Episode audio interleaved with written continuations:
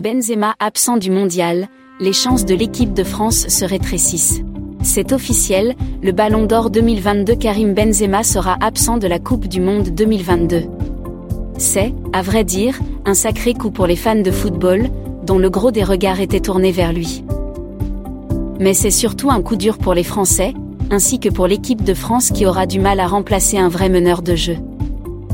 Maintenant que la nouvelle est tombée comme un coup près, une question taraude les Français, que fera Didier Deschamps pour combler le vide que laissera Benzema?